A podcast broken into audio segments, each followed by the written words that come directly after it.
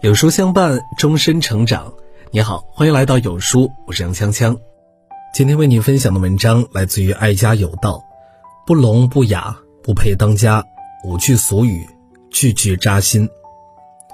在家庭中，若事事计较太多，会伤了和气，赢了道理，输了感情。聋就是有些烦心事儿选择不听，瞎一些琐碎的事儿可以视而不见。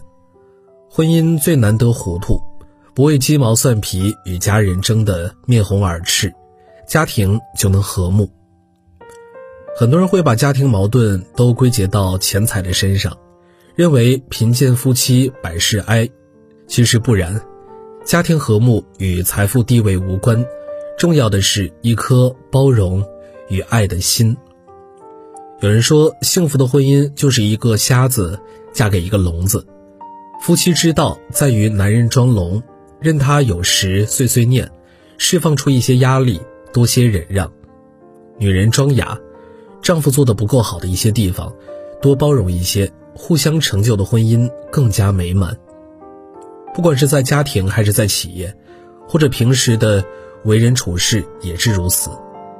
有时候太过于精明不是一件好事儿，水至清则无鱼，人至察则无徒。只要不违背原则和底线，有时候睁一只眼闭一只眼，对自己对别人都有好处。每个人都有自己的长处和短处，看人之长，才觉得周围可爱的人越来越多。人活一世，没有一项工作不辛苦，没有一处人事不复杂。该糊涂的时候糊涂，该清醒的时候清醒，这也是为人处事的一种境界。天和地从来不说话，但是却承载了万物。这句话告诉我们：少说话，多做事。不言人自危，言多必失。与其和人夸夸其谈，不如潜心下功夫。强者不用自己说，成绩摆在那儿，人人都看得见。弱者解释的再多，也没有人相信。泡泡吹得越大，越容易破灭，而且越炫耀什么。可能缺少的就是什么？静水深流，有底蕴的人反而更沉默，不乱说话，但说一句话就一言九鼎，就很有分量。金无足赤，人无完人，是人就会有缺点，是东西就会有缺陷，知足最重要。接受不完美的人和事，本身也是一种豁达的生活态度。有时我们会产生一种误解，认为自己的生活暗淡无光，别人家才是花团锦簇。其实家家有本难念的经，上苍不会让所有幸福集中到某个人身上。得到爱情未必拥有金钱，拥有金钱未必得到快乐，得到快乐未必拥有健康，拥有健康未必拥有一切，都会如愿以偿。过犹不及，万事万物都有其规律，恰到好处就是最好。人生也是这样，不如意之事十之八九，没有缺憾的人生本身就是一种缺憾。古话说：“来说是非者，必是是非人。是非天天有，不听自然无。